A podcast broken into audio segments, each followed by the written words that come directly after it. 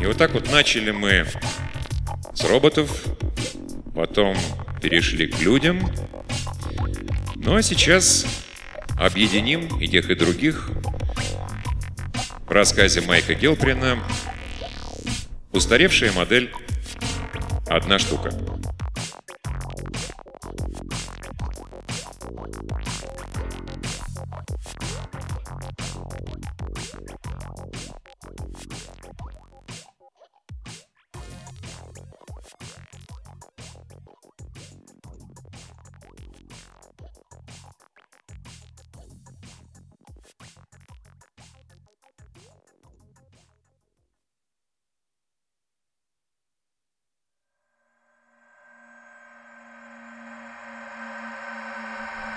Я устарел 6 апреля во вторник в 7 часов вечера по Москве.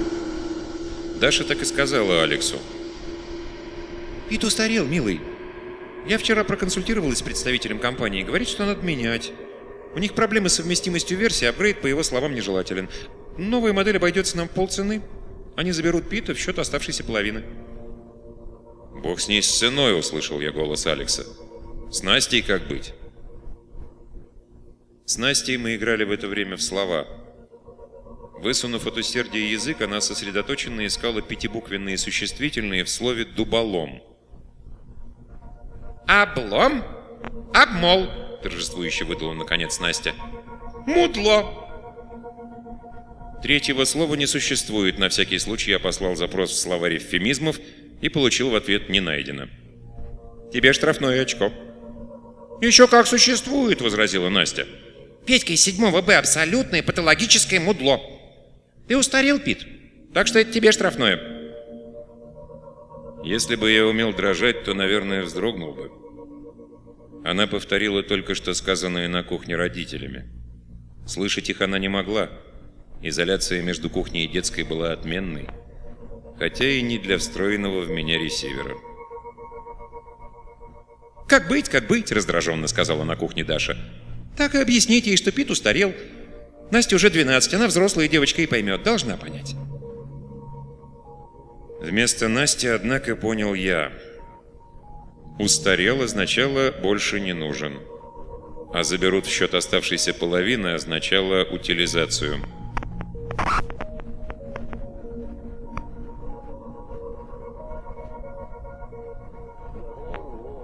Меня забрали в счет оставшейся половины 7 апреля в среду в 11 утра по Москве. Впервые за 6 лет Настю в школу вместо меня провожал Алекс. «Пита сегодня не будет», — объяснял он Насте, помогая надеть на плечи ранец. «У него настал срок профилактики. Скажи, Пит». Я промолчал. Моя базовая программа не позволяла искажать истину. «Не расстраивайся», — попросил Настю Алекс. Пит пройдет профилактику и сразу вернется, таким же, как было, то и лучше.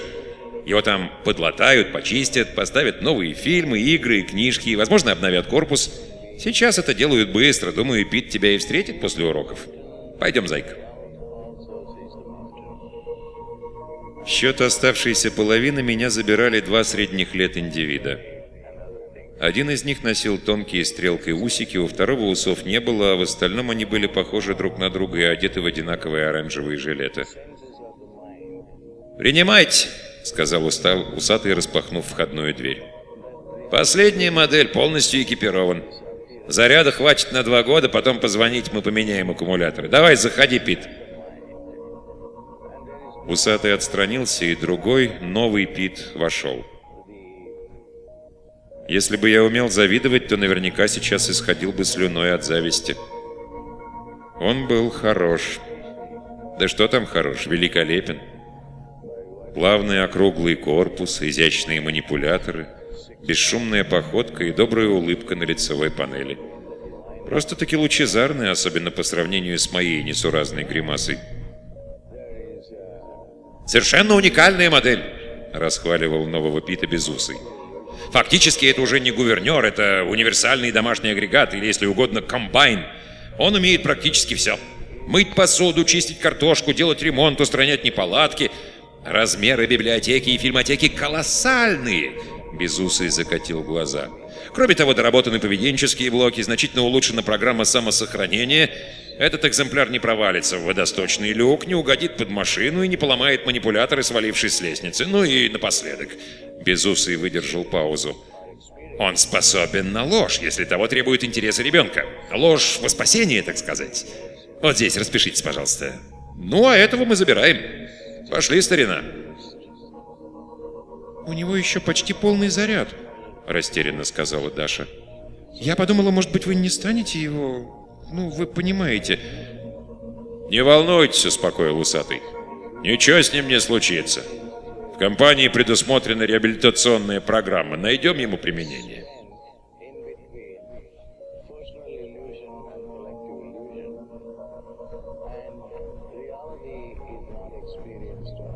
«Экс, устаревшая модель, одна штука», — осмотрев меня, сообщил длинный сутулый индивид другому, вальяжному и толстому. ЭГУ-1811, серия 12, рассчитан на 10 лет, выработано 6. «Не повезло тебе, бедолага», — повернулся сутулый ко мне. «Прогресс слишком, так сказать, стремителен, Моделям шестилетней давности за ним не угнаться. Ладно, давай лезь сюда, будем, так сказать, проводить диагностику. Я забрался на горизонтальную металлическую поверхность, лег на спину и вытянул манипуляторы по швам. Надо мной захлопнулись створки матовой раздвижной панели, на фасад опустился и заскользил по нему подвижный членистый щуп. «Тейкс, аккумуляторы неплохие», — донесся до меня голос Сутулова. «Хорошие, прям скажем, аккумуляторы. С физическим состоянием хуже. Подвижность 60% от нормы, скорость реакции половина расчетная, гибкость сочленений... М -м -м. Аховая, так сказать, гибкость. М -м, тут еще и коррозия корпуса. Что ж не следил за собой, а, приятель? Ладно, что у нас с обеспечением?» Эмоциональный блок вроде в порядке, поведенческий, да, никуда не годится. Тут, впрочем, не твоя вина, разработчики, так сказать, напортачили.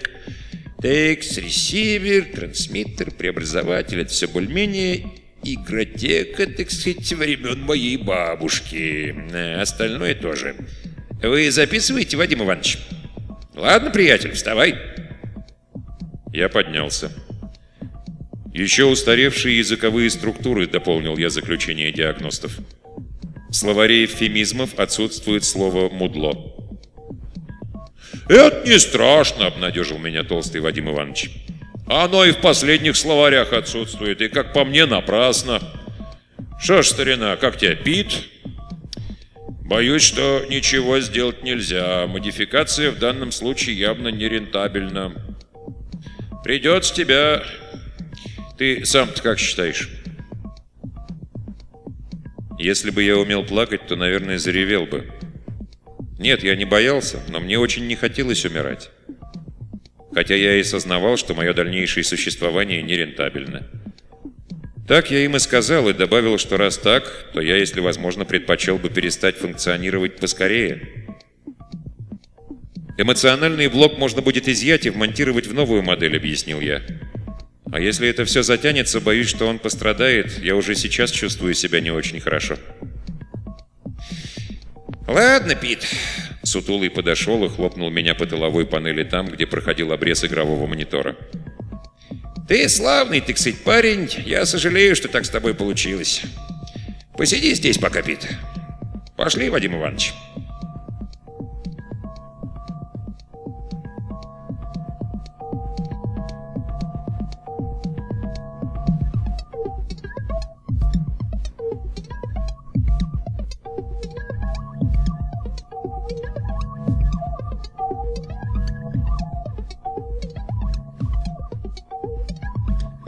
Долго ждать не пришлось. Не прошло и получаса, как за мной явился высокий, с меня ростом черноволосый индивид в оранжевом жилете, таком же, как у тех, которые меня забирали в счет оставшейся половины. «Пойдем», — кивнул он на дверь. «Не волнуйся, это недолго». Мне было трудно не волноваться, но я сказал, что постараюсь, тем более, что сам черноволосый явно нервничал не меньше меня. «Вы тоже не волнуйтесь», — попытался я его успокоить. Я не чувствую боли. Вам надо будет попросту отключить аккумулятор, и после этого я вообще перестану чувствовать, и вам будет легко со мной. «А ты что, видишь, что я волнуюсь?» — спросил черноволосый. «Я не вижу, но у меня есть устройство, улавливающее исходящие от вас биотоки, и программа, которая их преобразовывает. Она, правда, настроена на детские эмоции, но распознать, когда человек нервничает, я могу независимо от возраста. И когда ему плохо, тоже». Черноволосый внезапно остановился в дверях. «Слушай, Пит», — сказал он, — «ты прости, я никак не привыкну, что ты не... Ну, ты понимаешь». Я сказал, что понимаю. Привыкнуть к тому, что говорящее и кое-как мыслящее существо может быть неживым, некоторым людям нелегко. Хотя с учетом рода занятий для данного индивида это довольно-таки удивительно. «Я в компании недавно», — объяснил он. «Сказать по правде, всего несколько дней. До этого работал, кем придется. Меня, кстати, Олегом зовут. И я тут подумал, Пит...» Он замялся. «Вы можете смело поделиться со мной», — подбодрил я Олега. «Возможно, я помогу вам советом. У меня сохранилась поведенческая база данных. В ней есть рекомендации на многие случаи жизни». «Я подумал, Пит...» Олег вновь замялся, а затем выпалил. «Давай я тебя заберу». «Как заберете?» — не понял я. «Куда?» «К себе. У меня сын, ему скоро 13, а мамки нет. Понимаешь, она нас бросила давно. Парень совсем от рук отбился. Я на работе присматривать некому. Носит из школы двойки, хулиганит на уроках, дерется. Пит, прошу тебя, я... Я составлю акт утилизации, аккумуляторы завтра куплю на барахолке и сдам. С блоками хуже, ну тоже что-нибудь придумай, а? Пит. А ты, если что, будешь говорить, что я тебя приобрел. «Я не смогу», — сказал я. «Моя программа не позволяет искажать истину. Мне очень жаль, Олег». «Тебе не придется искажать. Ты будешь жить у нас дома. Никто и не узнает, а если и узнает, я тебя не отдам». «Я устарел, Олег», — сказал я. «Вам следует приобрести для мальчика последнюю модель, а не такое старье». «У меня не хватит денег на последнюю модель, даже если я буду работать в четыре смены. Пит, дружище, выручай меня!» Скажи, прошу тебя, скажи, что согласен. Он внезапно протянул мне руку. Если бы я умел плакать, я бы... Я пожал ему руку правым манипулятором и сказал, что согласен.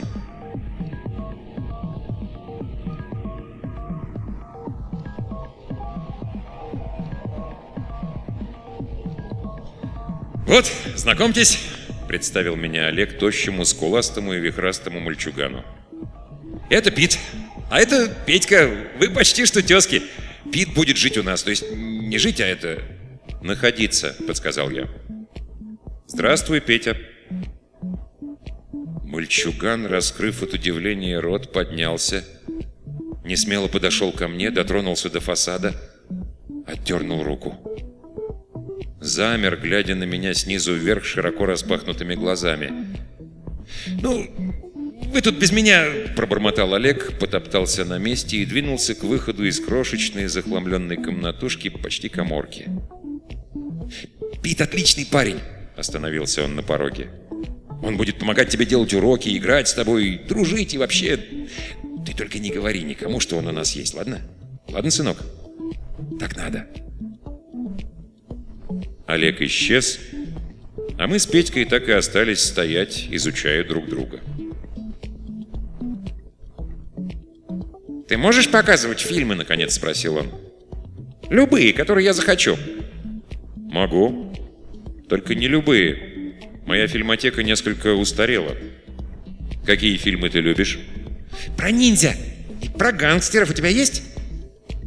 «Про ниндзя есть 214 фильмов, я сверился с каталогом фильмотеки, про гангстеров 912. И ты мне их покажешь прямо сейчас? Покажу. Но не сейчас, а после того, как мы с тобой разберем этот... Я обвел манипулятором комнату. Бардак? Беспорядок.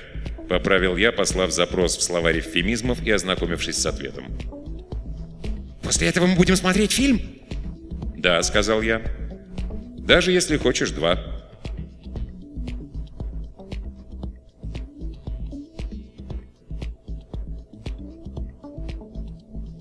На следующий день я приготовил свиной гуляш. Я не очень хорошо готовлю, да и ингредиентов оказалось недостаточно, но Петька сказал, что гуляш объедение, и мы с ним уселись за уроки. С грехом пополам одолели математику, основательно застряли на физике и, наконец, перешли к литературе. «Полная мура!» — авторитетно заявил Петька. «Вот ты, Пит, много читал?» «Я вообще ничего не читал», — признался я. «Читала встроенная в меня программа. Настя, девочки, которая у меня была до тебя».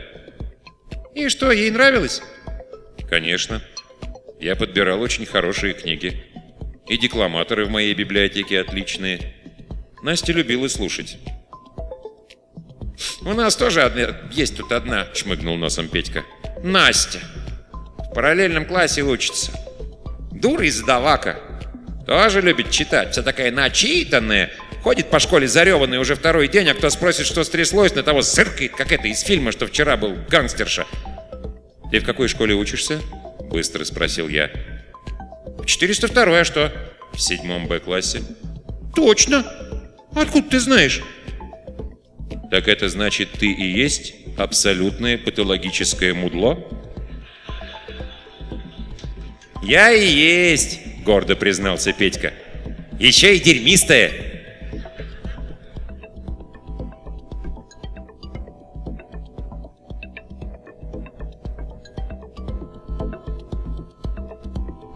Ехать на лето в лагерь Петька категорически отказался. Олег поначалу спорил и убеждал, да и я старался, но в результате мы оба сдались в обмен на обещание подтянуть хвосты по математике и, наконец, помириться с литературой. С литературой помирил крестный отец Марио Пьюза, а богач-бедняк Ирвина Шоу и саквояжники Гарольда Робинса мир закрепили и упрочили. От заморских бандитов плавно перешли к отечественным. От них к билетристике и фантастике. Месяц ушел на Дюма, Хагарда, Жаколио, Желязные, Стругацких. Следующие заняли Хемингуэй, Алексей Толстой, Ремарк и Василь Быков – так что к августу, когда взялись за Бальзака, Гюго и Достоевского, Петька заявил, что читать с экрана гораздо быстрее и удобнее, чем слушать. Занимательную математику Перельмана осваивали уже с бумаги, а вслед за ней занимательную физику. Закончили и то, и другое, правда, только к Новому году. За неделю до него провели соревнования на скорость решения задач, в котором я победил с заявным преимуществом со счетом 7-3.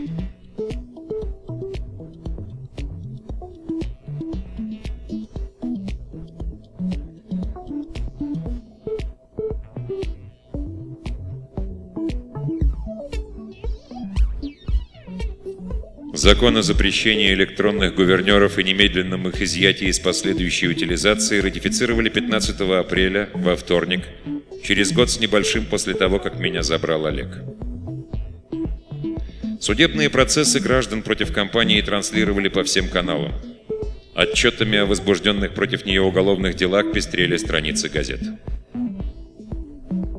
В программах, управляющих последней моделью, оказался скрытый дефект, подобный компьютерному вирусу.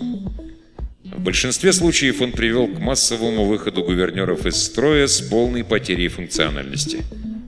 В отдельных случаях, однако, вирус в первую очередь поразил поведенческие блоки и породил вспышки неконтролируемой агрессии. Несколько сотен детей по всей стране погибли. Новые жертвы появились в результате акций по изъятию гувернеров, чью программу самосохранения вирус пощадил. 2 мая компания отрапортовала об уничтожении последнего ЭГУ и, объявив банкротство, развалилась. Таким образом, я стал единственным уцелевшим. Незарегистрированным и официально утилизированным. Сдавать меня Олег с Петькой отказались на адрес. Олег купил на барахолке сменные аккумуляторы и возился целые сутки их устанавливая. Очнувшись, я понял, что не хочу больше существовать. И от того, что боялся проявления дефектов управляющей программы у себя, и потому что каждый новый день функционировал пусть не намного, но хуже, чем предыдущий. Сначала отказала фильмотека, за ней одна за другой посыпались игры, перестали отвечать базы данных. И даже хваленый эмоциональный блок стал барахлить. Я больше не чувствовал, когда Петька расстроен, нервничает или когда ему плохо. Я решил перестать существовать в тот день, когда приняли закон об уголовной ответственности за изготовление или сокрытие домашних роботов. Я попросил Олега меня отключить и отвезти на свалку. «Даже не думай об этом, Пит», — сказал он. «Друзей на свалку не выбрасывают». На следующий день я попросил о том же Петьку. «Через несколько месяцев я не смогу больше передвигаться», — сказал я. «Потом говорить и слышать».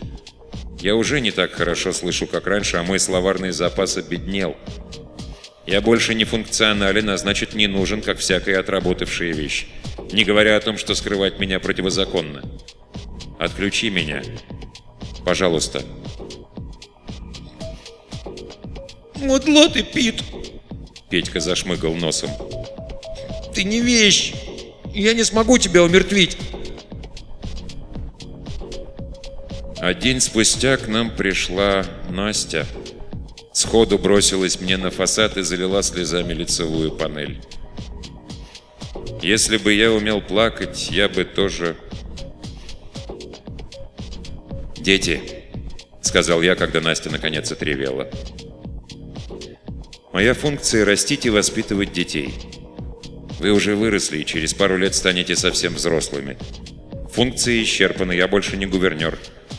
Наверное, я мог бы еще пригодиться, решать задачи, читать книги и даже играть в слова. Но вам я больше не нужен, а значит, не нужен никому. «Пит», — сказала Настя, — «мы тут подумали, что если мы отключим тебя, но не навсегда? Ты не умрешь, а просто некоторое время побудешь на консервации до тех пор, пока у одного из нас не появятся дети».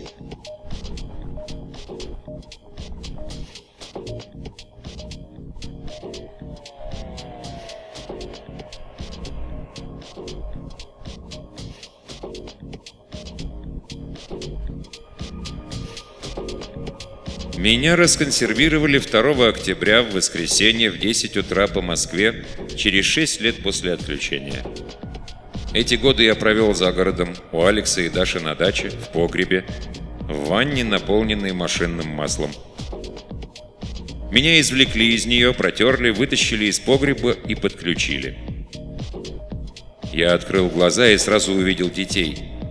Мальчика и девочку, близняшек. Они стояли рядом в манеже, уцепившись за огораживающую планку и уставившись на меня. Я определил, что им должно быть года по полтора. Я шагнул вперед к ним. «Тебе они нравятся, Пит?» Запинаясь, спросил кто-то у меня за спиной. Я обернулся. Настя смотрела на меня, в глазах у нее были слезы. «Это чудесные, замечательные дети», — сказал я. «Твои?» «Наши», — сказала Настя. «Петя сейчас подойдет. Это наши с ним. Ты... ты будешь их воспитывать, Пит? Пока не вырастут». Я долго молчал, а потом... Потом я исказил истину. Мне осталось два года. В лучшем случае три. Четыре, если неимоверно повезет. «Да», — сказал я. «Буду. Пока не вырастут».